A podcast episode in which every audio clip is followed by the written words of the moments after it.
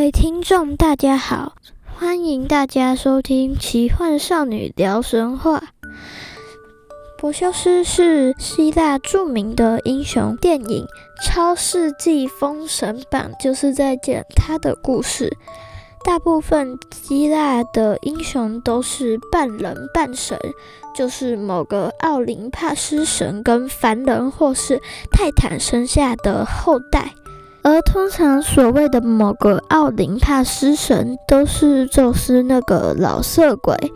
而他让凡间女子怀孕的方式，也可以算是神乎其技。这个故事就会示范。总之，柏修斯的故事里有蛇发女妖、三人共用一个眼睛的老巫婆、孙子杀爷爷的神谕。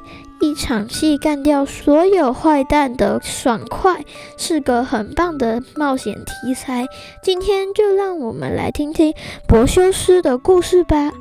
阿狗斯王阿克里西厄斯只有一个孩子，是女儿，叫戴安娜。她是全国最美丽的女人，但国王始终对自己没有儿子感到遗憾。他前往达尔菲，向神询问自己还有没有机会生下儿子。女祭司不但告诉他不可能，还说了个更严重的问题：他将会死在自己女儿的儿子的手上。唯一跳过这个命运的办法，就是直接杀了达娜，亲自下手，不留出错的机会。但是阿克里西厄斯下不了手，不是因为他有多爱达娜，而是出于对神的恐惧。诸神惩罚杀害血亲之人，绝不手软。阿克里希厄斯不敢杀自己女儿，于是他用铜打造一间房子，埋在地下，屋顶开口，等空气和阳光进入，他就这么把女儿搭建起来。达娜待在屋子里，完全无事可做，只能看着天上的云飘来飘去。有一天，神奇的事情发生了，一场黄金雨从天而降，淹满他的房间。我们不知道他是如何得知那是宙斯来拜访他。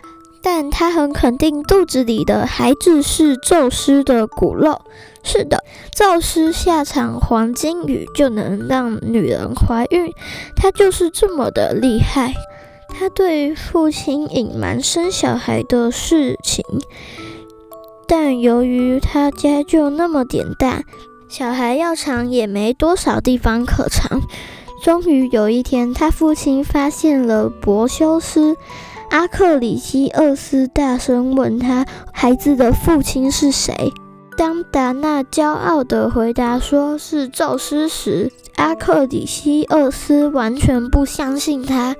他只肯定一件事，就是那个孩子对他的性命造成威胁。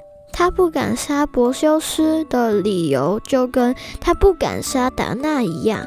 担心宙斯或复仇女神来惩罚他，但尽管不能亲手杀害他们，还是可以把他们送上死亡的道路。他做了一个大箱子，把两母子关到箱子里。然后把箱子丢进大海里，或许是命运的安排，或许是宙斯的安排。总之，他们遇上了一个好人，一个名叫迪克提斯的渔夫。他在海上捞起了箱子。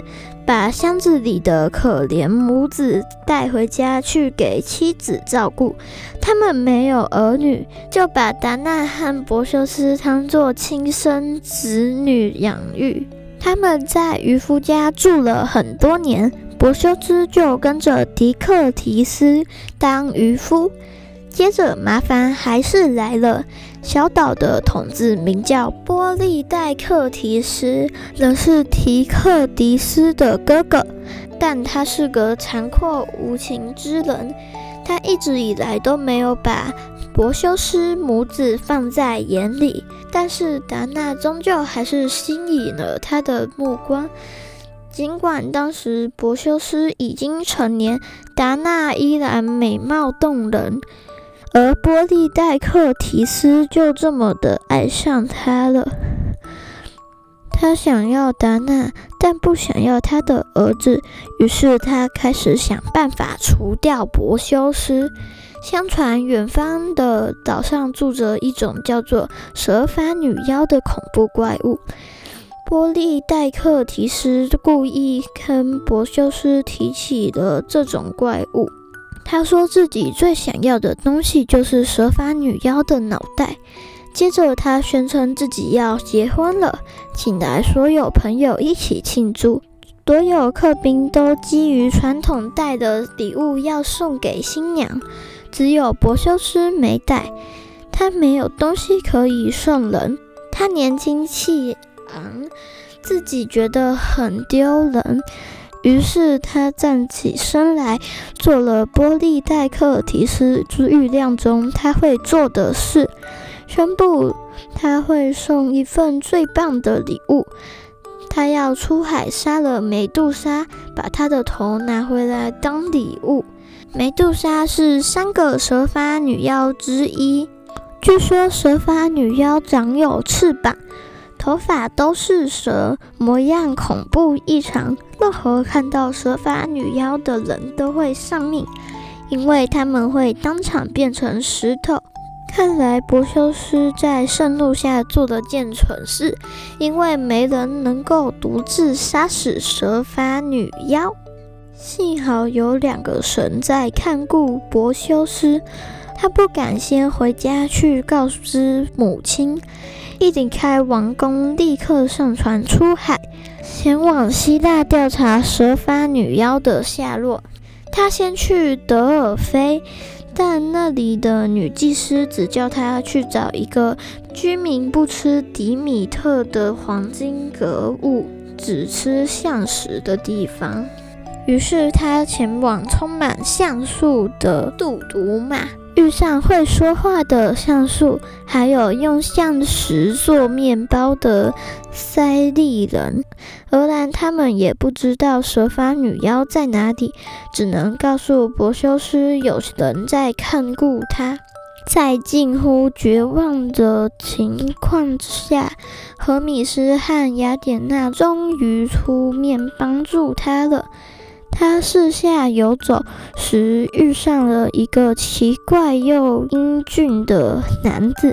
他手里拿着一把有翅膀的金杖，戴着有翅膀的帽子，还穿有翅膀的鞋。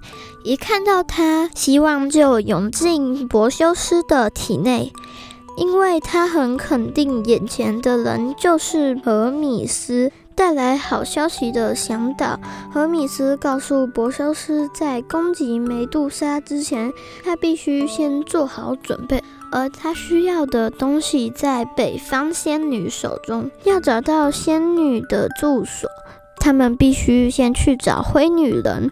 灰女人在一个阴暗的地方，阳光没有照射到那块土地上，晚上也没有月亮。三个灰女人的外表极度衰老，她们是很奇特的生物。主要的原因在于三人共用一个眼睛，他们会轮流使用眼珠，每一个用了一段时间后，就会把眼珠从额头上拔下来，交给下一个灰女人用。荷米斯说他会带柏修斯去找他们，找到后，柏修斯躲起来，等灰女人换眼睛，三个人都看不到东西的瞬间抢走眼睛，拒绝交回，逼他们说出北方仙女的下落。荷米斯送了把剑给柏修斯。不会被蛇发女妖的鳞片弄弯或折断的剑，这个礼物当然很棒。但是面对在进入攻击范围前就能把持剑者变成石头的敌人，再好的剑又有什么用呢？这时又来了另外一个神，愿意帮忙了。雅典娜出现在柏修斯的身边，许下自己胸口的红盾，交给柏修斯。他要柏修斯攻击梅杜莎时，把盾牌当镜子用，这样就可以避开梅杜莎的石化能力。他跟荷米斯踏上漫长的旅程去找灰女人，然后依照荷米斯的计划混出了北方仙女的下落。北方仙女住在位于北方之外的海波伯利恩，据说那个国度不论走海路还是陆路都无法抵达。但是柏修斯有荷米斯在照，直接飞过去。遇见了一群随时都在饮酒作乐的人，他们热情地招待他，请他吃东西，还送他礼物。礼物一共有三样：有翅膀的凉鞋，不管穿什么都会自动改变大小的魔法袋。还有最重要的礼物，就是一件隐形披风。有了这些，加上雅典娜的盾和荷米斯的剑，柏修斯终于做好对付蛇发女妖的准备。于是，荷米斯带着她离开欢乐国度，前往可怕的三姐妹居住的小岛。柏修斯运气超好，因为他找到蛇发女妖时，他们三个都在睡觉。他透过盾牌看清楚，他们蛇发女妖拥有大翅膀，全身包覆在金色鳞片中，头发就是一团纠缠蠕动的蛇。雅典娜和荷米斯都在柏修斯身旁。他们为他指出哪一个是梅杜莎，这点很重要，因为只有梅杜莎杀的死，其他两个蛇发女妖都拥有永生。柏修斯穿着凉鞋飘到他们上空，始终透过盾牌看东西。接着，他在雅典娜的帮助下瞄准了梅杜莎的喉咙，一剑贯穿她的脖子。目光始终保持在盾牌上，他飘下去捡起脑袋，放入魔法袋里，然后就不必怕他了。这时，另外两只蛇发女妖醒了，发现姐妹遇害，于是开始追杀杀害梅杜莎的人。柏修斯很安全，因为他穿上了隐形斗篷，蛇发女妖找不到他。回程途中，他路过伊索比亚，落地休息。当时荷米斯已经离开他了。他发现有位美丽的少女被人献祭给可怕的海蛇。少女名叫安卓梅达，是个爱慕虚荣的蠢皇后的女儿。那个皇后宣称自己的美貌超越海神尼尔尤斯的女儿。在那个年代，宣称自己任何一方面超过诸神，是肯定会招来凄惨的命运做法。不过，一直以来都有人喜欢干这种事。在眼前这个案例里。貌似神的惩罚没有降在王后身上，而是她女儿安卓梅达身上。当时海蛇吞咽了很多伊索比亚人，而神谕说，只要献祭安卓梅达，海蛇就会停止吃人。于是人民强迫国王同意这个做法。柏修斯抵达时。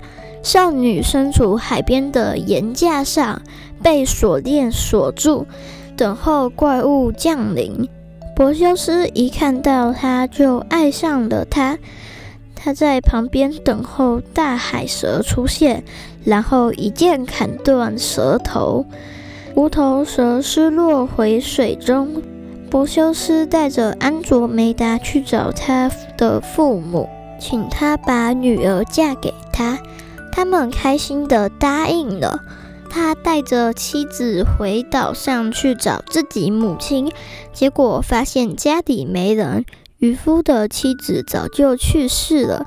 波利戴克提斯向达纳求爱被拒，怒气冲天，所以渔夫跟达纳离家躲藏。柏修斯打听到他们躲在神庙里，同时也听说国王在王宫里举办宴会。所有支持他的人都聚集在那里。柏修斯心讲机不可失，于是直接前往王宫，进入宴会厅。他站在门口，胸前挂着雅典娜的明亮盾牌，腰间则有银色魔法带。当场吸引了所有人的目光。接着，在任何人都有机会转头时，他拿出蛇发女妖的头，将在场包括国王在内的所有人通通变成石头。暴君死亡的消失传开后，博修斯轻松找回达纳和迪克提斯。他永立提克提斯成为岛上的王，但他跟母亲决定要带着安卓梅达一起回归希腊，跟阿克里西厄斯言归于好，看看这么多年过去后，他会不会愿意接纳自己的女儿和孙子。然而，当他们抵达阿狗斯时，却发现阿克里西厄斯已经被赶出城去，没人知道他在哪里。不久，柏修斯听说北方的拉里沙城在举办大运动会，于是他就跑去参加。他在丢铁饼的时候指力过猛。铁饼飞到观众席去，打死了一个观众，就是他爷爷阿克里西厄斯。于是阿波罗的神谕再次重生。如果柏修斯有感到悲哀的话，至少他知道爷爷曾经想尽办法杀害他和母亲。他死后，他们的苦难就结束了。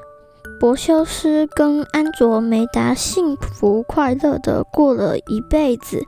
他们的儿子艾利克屈昂就是大力士海克利斯的爷爷。梅杜莎的头后来被钉在宙斯的盾牌上，由雅典娜保管。波修斯的故事到此结束。如果你喜欢听我说故事，还请帮我点个五星分享一下，因为好故事就是要跟好朋友分享。奇幻少女聊神话，我们下回见。